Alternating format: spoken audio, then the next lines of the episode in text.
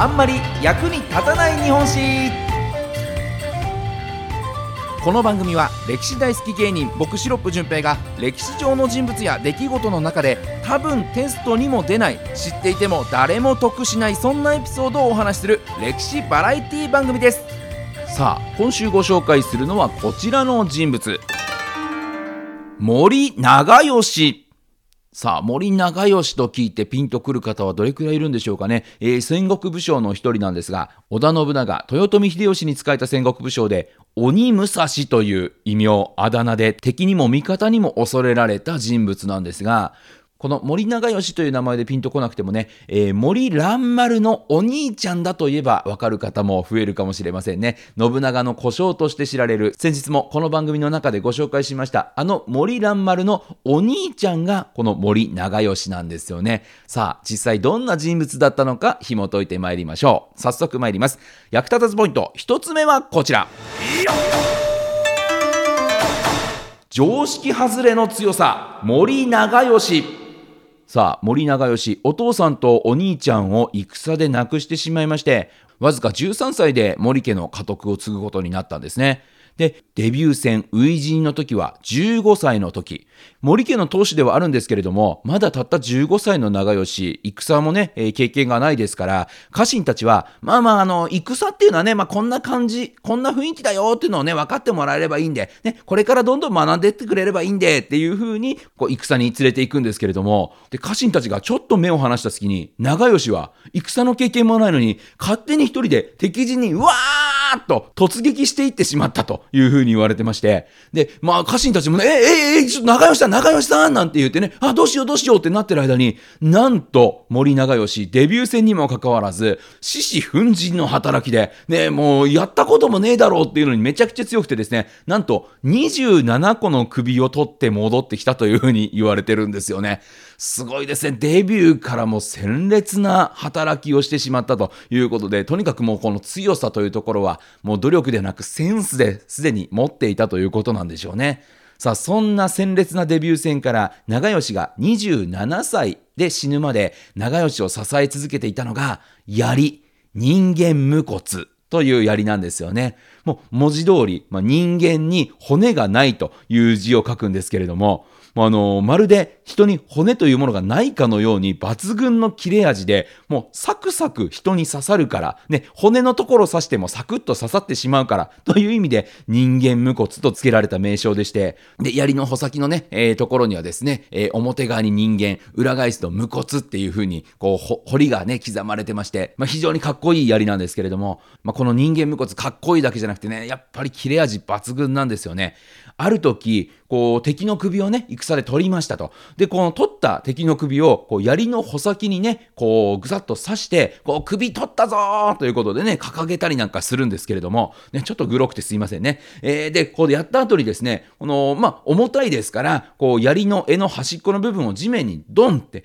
置いたところですね、その振動、その弱い衝撃だけで刺さっていた首のこの頭蓋骨を人間無骨の歯がスパッと切り裂いてしまって刺していたはずの首がドスンと地面に落ちたと言われておりまして、ものすごい恐ろしい、えー、槍だなという気はしますけれども、この人間無骨のね、切れ味ももちろんすごいですけれども、この槍を持っていたのが、並外れたセンスの森長吉だったからこそ、この人間無骨がもう本領を発揮したということにもなるんじゃないでしょうかね。じゃあ続いて参りましょう。役立たずポイント。2つ目はこちら。言うことを聞かない男、森長吉。さあ、まあ、それだけの強さを持ってるので、戦での働きというのはもう凄まじいんですけれども、この人なんせ人の指示に従えない人なんですね。こう、織田が武田と戦っていた時、こう、武功を上げたくて上げたくて、もうどんどんどんどんと進軍してしまって、本体を置いてけぼりにしてしまって、で、織田の本体よりもだいぶ早く武田家の城、高東城という城に着いちゃったことがありました。で、本体からはね、もうちゃんと待っててよっていう風に指示があるんですけれども、もう戦いたくてしょうがない長吉は、もう少ない手勢でもういいや、行っちゃおうぜっていうことで、城を攻めることにするんですね。で、普通に攻めるのではもちろん人数が足りないので、長吉はどう攻めるか考えた上で、お城の屋根に登り出すんですね。そこで何をするのかというと、長吉が取った驚きの戦術というのが、お城の瓦を剥がしまして、で、屋根の上から鉄砲を撃ちまくるという作戦なんですね。で、城の中はもう銃弾の雨ですよ。もう天井からね、えー、バババババーという銃弾が降ってくるような状態で、もうかなりの、えー、損害を与えまして、で、そのまま長吉は城になだれ込んで、たった1日でこの高遠城を落としてしまったと言われてるんですね。で、遅れてやってきた本体の織田信長の息子、信忠は、長吉の姿を見て、おい、もう大丈夫かと。もう全身血だらけで真っ赤かじゃないかも。う怪我してんじゃないか大丈夫かって聞くとですね、長吉は、あ、大丈夫です、これ。ただの返り血なんで、というね、えー、とっても恐ろしい開始をしたというふうに言われてます。ね、すごいですよね。このあの、赤備え、ね、武田家にはね、赤備えという軍団がいて、全身赤の、えー、具足で身を固めていたなんていう、えー、そういった軍団もいましたけれども、もうそうではない、返り血だけで赤備えみたいになってしまったという、とっても恐ろしい強い人物なんですよね。で、また指示に従えないというのは、戦の時だけじゃありません。信長が各武将を京都に、えー、招集した時にですね、こう京都に不審人物が入ってくるとこう困るということで、警備を非常に強化していた時がありまして、橋の上に関所を設けまして、で、この関所ではこう馬から降りて名前を言って通るようにねっていうふうに指示を出していたことがあるんですね。で、長吉がこの橋の関所に着くと、関所の担当者は、あー、すいません。あの、ちょっと馬から降りて名前を教えてもらえますか？というふうに、まあ、指示通り言うんですね。そうするると長吉は、いや、馬から降りたくねえし。いや、わかんだろ俺だよ、俺長吉だよ、わかんだろ全然言うことを聞いてくれないんですね。で、担当者もね、一応仕事なんで、いやー、すいません、あのー、一応はわかるんですけども、決まりなんで、一旦馬から降りてくださいっていうふうに引き下がらなかったんですが、そうすると長吉短期ですから、ブチ切れてしまいまして、担当者の首をその場でスパッと跳ねてしまったというふうに言われてるんですね。まあさすがにね、それは大問題になるだろうと、信長からの命令ですから、そこに背いたということになれば大問題になるなということで、さすがにちょっとね、冷静になって反省した長吉、信長の元へ行きまして、もう今回すいません、やらかしたんで、あの自分腹切ってお詫びします。っていうふうに申し出たんですけれども、信長はですね、まあ、橋の上で人を切ったのか、まるで武蔵坊弁慶かよって笑って突っ込みまして、えー、あっさりと許してしまったなんていうふうに言われてるんですよね。で、まあ、この、えー、橋の上で人を切って、ね、武蔵かよっていう突っ込みをされた、えー、そこからですね、えー、その後、長吉は鬼武蔵